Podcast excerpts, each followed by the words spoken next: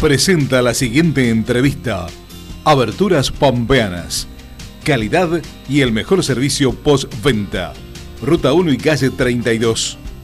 Visita nuestra página www.aberturaspampeanas.com.ar. Bueno, mm, tenemos en nuestras manos el manifiesto por la educación pampeana que está firmado justamente aquí, como les conté, por, por ustedes. Eh, contanos un poco de qué se trata.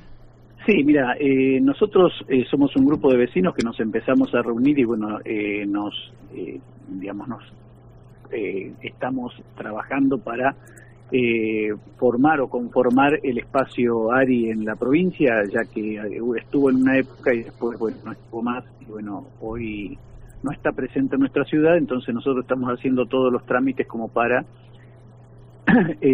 tener este espacio también en la ciudad. Y bueno, nos encontrábamos con algunas problemáticas, o sea, mm, eh, eh, distintas, diversas en la ciudad, y una de las problemáticas que encontramos era el problema educativo. Eh, suscitado a través de varias cuestiones, o sea, hubo varios disparadores, por ejemplo, uno de ellos el tema de esta intención de extender la jornada horaria, eh, y bueno, a partir de ahí empezamos a ver toda la problemática educativa y bueno, salió esta posibilidad de manifestarnos a través de eh, este manifiesto, o sea, de plantear este manifiesto para decir que estamos trabajando en la parte de educación, estamos pensando la cuestión de educación y bueno, hay varios puntos ahí que son que creo que son interesantes o por lo menos desde nuestro punto de vista eh, son importantes como para eh, hacer un aporte a la educación en la provincia. Eh, bueno, son 14 puntos, digamos, los que ustedes manifiestan acá. Sí, 16. 16, 17, perdón, 17. Sí. 17. Eh, a ver, la- una de las preocupaciones más importantes, como vos lo estás diciendo, tiene que ver con la educación en nuestra provincia. Y ustedes, digamos, ¿qué, qué es lo que ven, digamos, más allá de esto lo que nos estás explicando, digamos, porque este manifiesto tiene que ver con que ustedes están, como nos decís, un grupo de vecinos pensando eh, cosas para nuestra provincia, para que sea mejor, lógicamente, Y nos, imagino. nosotros, claro, nosotros vemos eh, que hubo una merma considerable en eh, lo que es la calidad educativa en general y después también algunas eh, algunas problemáticas que plantean también los docentes, o sea, recordemos que hace poquito hubo eh, un conflicto o salieron a manifestarse unos docentes eh, que se denominaron docentes autoconvocados, también hace, no hace, creo que fue la semana pasada o la anterior, eh, hubo un problema en una de nuestras escuelas secundarias de la ciudad, donde fue desplazada la directora. o sea, eso manifiesta que hay algunos inconvenientes dentro de la, sí.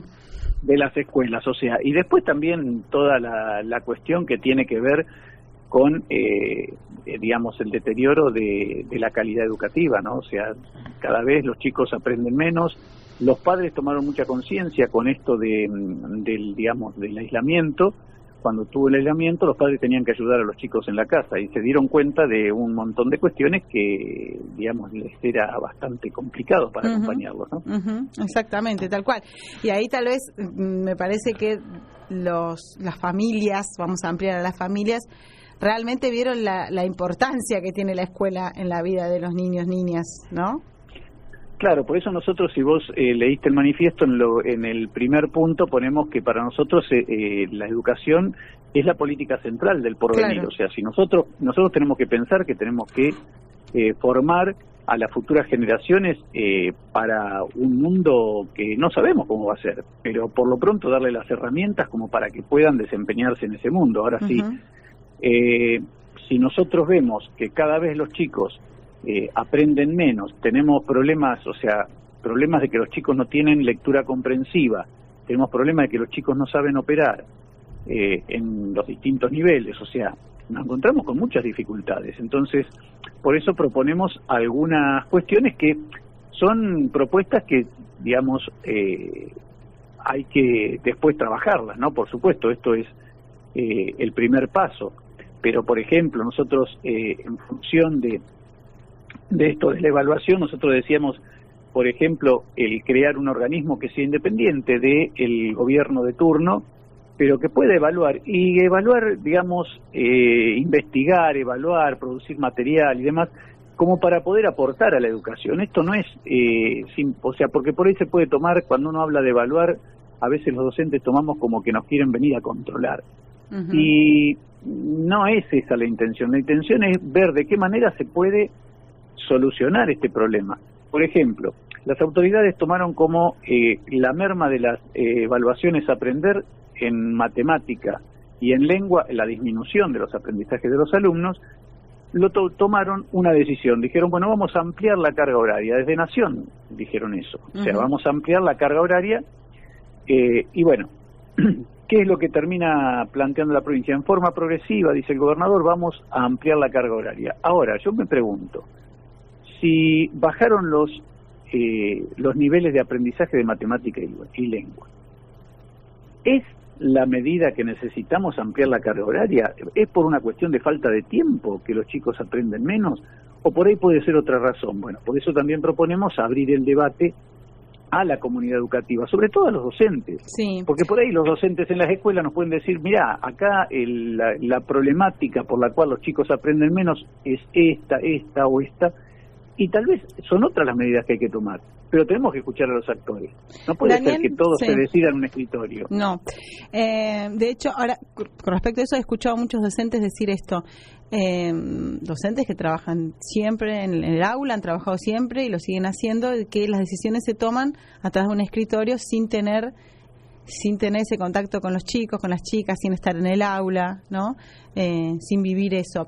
Uno de los, de los de los puntos, y hablábamos recién del manifiesto, habla de esto del cierre durante la, pandemia de las escuelas mm, presenciales. ¿Ustedes esto eh, no están de acuerdo con esto que ocurrió? digamos, una pandemia a nivel mundial que nos atacó a todos, que se hayan cerrado todas las cuestiones presenciales. Mira, no es que no, no es que uno no esté de acuerdo, o sea, esto primero no no es eh, no fue, digamos, eh, tema de debate entre nosotros porque yo, nosotros creemos que eh, se tomaron en su momento las medidas que las autoridades consideraron que eh, eran las mejores y nunca habíamos tenido una pandemia de este tipo, por lo tanto tampoco hay que, eh, digamos, cargar sobre esa cuestión. Pero bueno, se tomaron decisiones en la coyuntura de este aislamiento, pero bueno, ahora hay que tomar decisiones que lleven a, digamos, solucionar los inconvenientes que trajo esta, este aislamiento. Pero también son decisiones que pasan por la coyuntura, pero que después tiene que llevar a volver a la normalidad. Por ejemplo, si nosotros hablamos de la evaluación ciclada, eh, me parece que ya no tiene que tener sentido. Ya está, fue en un momento. Ahora tendríamos que pasar a que realmente haya eh, una, una evaluación distinta, o sea, que haya eh, por lo menos un control distinto dentro de las escuelas y volver volver a la normalidad que teníamos. Claro, sí, bueno, a ver, la normalidad hemos vuelto, ¿no? Pero también, y esto es un debate que tengo siempre, o uno, ¿no? En general, o en su familia, con amigos, amigas y demás, este debate de qué está pasando en las escuelas, que en realidad pasó siempre. La, la escuela, yo creo que es un reflejo absoluto de la sociedad digamos, ¿no? Porque en la escuela nos encontramos todos y todas y, creo que eh, muchas de las cosas que pasan en la escuela, digo, eh, de falta de atención, de falta de poder aprender algunas cosas, de violencia y demás, tiene que ver con cosas que se viven en la, que es la sociedad la que lo vive, ¿no? Digo, la, educación va de la mano de, de lo social y, esto no es de ahora, no es solo de la pandemia. Antes de la pandemia ya mucha gente, digo, docente, me decían esto, con las cosas que muchas veces los docentes y las docentes tienen que tratar día a día, que a veces es, es, tan difícil llegar a poder, no sé, algún mm, que, mm, poder eh, llegar a algún conocimiento en concreto porque las situaciones son complejas. Y eso tiene que ver con cada lugar, cada provincia, cada ciudad, cada barrio, cada escuela, ¿no? Digo, cada uno somos como, obviamente todos distintos, pero bueno, digo, se ve reflejado y nuestra sociedad está, es compleja. Entonces, es lógico también uno piensa que las. No, solamente esto lo estoy debatiendo eh, con vos, no estoy diciendo. Es como un debate, porque creo que nos, nos debemos muchos debates. Y la educación somos todos parte de la educación, en realidad. Por eso, por eso justamente, ves, vos me estás eh, dando, o sea, estás, estás en parte de acuerdo con lo que estamos proponiendo de abrir justamente el debate para que los distintos actores sociales puedan digamos, manifestarse que necesitamos de la educación y que la educación deje de ser una cuestión de política partidaria, porque si cada gobierno de turno mm. va a, digamos, vamos a cambiar ciertas cuestiones en educación y son los cambios que se necesitan, bueno, eso que se pueda debatir, que se pueda, digamos, pensar, yo siempre eh, planteo lo mismo, o sea, nosotros tenemos que eh, primero pensar y, y definir y contestar esta pregunta. ¿Para qué educamos? ¿Para qué queremos la escuela? Una vez que contestemos para qué queremos la escuela, tomamos las decisiones. Ahora, yo no puedo tomar decisiones si no sé para qué quiero la escuela. Porque si la escuela la quiero simplemente para que los chicos vayan a socializarse, entonces es una cuestión. Ahora, si yo quiero que vayan a aprender para formarlos y darles herramientas o capacidades, habilidades, destrezas como para desempeñarse después en el mundo del trabajo, en el mundo social, ya es otra la cuestión y tengo que tomar otras decisiones. Entonces yo digo, hmm. ese debate hay que darlo. Por supuesto, y además también cuando después hablamos, vos lo dijiste, y en, y en, la, educación y, en, en, muchas cosas, esto de que tiene que haber, tiene que existir políticas públicas que excedan los gobiernos de turno, porque si no, llega un gobierno, le quita le quita eh, parte de, la partida de educación y se la da otro, quita el ministerio de, o quita un ministerio y, o no le da o sí le da, digamos, toda esta lucha, esta puja y después pasan estas cosas, o llega otro gobierno y decide otras políticas, no digo, las políticas de Estado para algunas cosas que tienen que ver, digamos, puntos, entiendo que después cada gobierno, lógicamente, le da su impronta a un montón de cosas, ¿no? Cada color político, si queremos decirlo, cada partido. Pero después, esto de pensar políticas públicas que sean, bueno, no, en estos puntos no nos podemos mover de acá. Seguro, y en estos puntos tenemos que estar todos de acuerdo, porque lo, importante es que también abramos el debate y podamos escuchar al otro, porque todos tienen cosas para decir. Esto no significa que uno vaya a tomar las decisiones de todos, pero en las escuelas nosotros estábamos acostumbrados, por ejemplo, vos escuchás a docentes que te dicen sí, pero nosotros proponemos eh, o nos, eh, nos hablan de las jornadas y en las jornadas proponemos cosas eh, y después al final lo que se decidió, dicen, decidió la mayoría, es lo mismo que habían planteado inicialmente. O sea, nunca, como que nunca lo, las cuestiones que ellos cuestionan aparecen después reflejadas en los documentos finales. Claro, entonces, ¿para qué? Claro, ¿para qué dicen que van a escuchar a los docentes y después en realidad no los escuchan? Por eso, entonces yo creo que hay que hacer un debate realmente serio y por eso eh, hay algunas cuestiones que me parece que, que hoy están dadas las condiciones para que las podamos hacer. Eh, estamos en un punto donde eh, podemos sentarnos a charlar los distintos actores de la sociedad, llámese, y de, y de la escuela, de la educación. O sea, es importante ver qué opinan los docentes, pero no solamente los docentes a través del gremio. Perdón.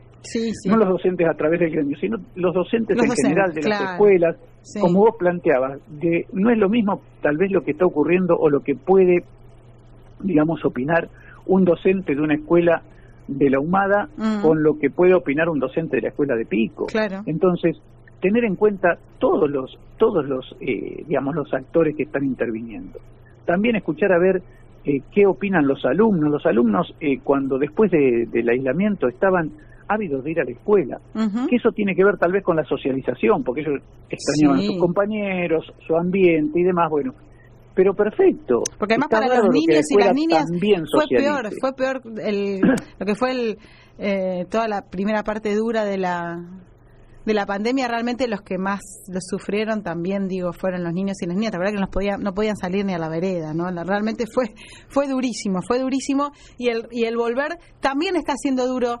Lo que yo veo es que está siendo duro la, la, nueva socialización. Y creo que por eso también hay, hay, hay determinadas cuestiones que tienen que ver con violencia con bullying nos llamémosle como lo llamemos. Cosas que se, que se ven reflejadas en las escuelas la convivencia las reglas las tantas cosas no que que se están haciendo difíciles. Y hay cuestiones, hay cuestiones también que a veces nos dan una respuesta simple o simplista que eh, digamos, eh, hay cosas que no se no puede decidir la provincia porque eh, son dependen de nación. Ahora, eso es cierto, hay cosas que no podemos cambiar nosotros, pero hay un montón de cosas que sí podemos cambiar desde la provincia y hay un montón de cosas que son decisiones jurisdiccionales. Por lo tanto, esas cuestiones, como por ejemplo, por decirte algo, el tema, eh, el tema este de la, de la carga horaria y todo ese tipo de cuestiones, que sí lo puede decidir la provincia porque de hecho no lo están implementando, sino que dicen que lo van a implementar en forma progresiva, bueno, eso merece un debate. Y también ciertas eh, cuestiones que tienen que ver con la educación secundaria, por ejemplo, ¿sí? Controlar el tema de las asistencias, cómo está yendo el chico a la escuela, bueno, todo ese tipo de cuestiones, hay un montón de resortes que son provinciales. Entonces, todos esos, esos mecanismos merecen tal vez un debate y que podamos sentarnos en forma civilizada, digamos, a, debatir dentro de, el ámbito que consideren las autoridades, porque eso hay que crear los ámbitos para poder, eh, digamos, eh, pensar de qué manera podemos mejorar esto. Pero bueno, esa fue un poco la idea del manifiesto. La idea del manifiesto es poner, es poner eh, digamos, en discusión esta cuestión de la educación, que yo creo que, eh, mira, me parece que es importante eh, que ya para, para, digamos, en esta, en esta oportunidad, o, se está pensando ya, por lo que escucho por lo menos, para el año que viene, la educación como uno también de los puntos que entra en discusión en toda en todo el debate político. Entonces, el hecho de que la discusión esté en discusión me parece que es eh, un paso bastante importante. Claro que sí. Porque tenemos que pensar de qué manera nosotros podemos eh, desarrollar eh, a nuestro a nuestro pueblo y a nuestra gente. Totalmente. Bueno, Daniel, eh, lo último, ¿cómo, ¿cómo viene avanzando el tema de bueno esta nueva agrupación? Los vecinos, vecinos y vecinas se van sumando, van teniendo reuniones, ¿cómo viene el trabajo? Sí, sí, mira, eh, eso lo, lo, manejan más eh, la gente que está en, digamos, en la, en la mesa, eh, que, están, digamos, los que dirigen un poco la cuestión, ¿no? Pero se está, se está trabajando, o sea, ya se presentó, se presentaron todos los papeles en la justicia electoral y bueno, ahora estamos esperando justamente la que nos contesten de ahí, así ya tenemos las, las fichas de afiliación y podemos empezar a conseguir las afiliaciones para tener la representación eh, que nos permita conformarnos como, como partido. Así que eh, esa es un poco la, la primera parte, por eso todavía no no somos todavía la, la coalición cívica, estamos haciendo los trámites para. Perfecto. Pero bueno, eh, es un paso importante y creo que también es una alternativa más que tiene la gente para, para poder escuchar, para poder eh, opinar, para poder, eh, digamos, ver eh, o qué cosas le pueden llegar eh, a, digamos, a ofrecer los distintos partidos. Y nosotros, por supuesto, a través de la coalición cívica estaríamos dentro de lo que es Juntos por el Cambio.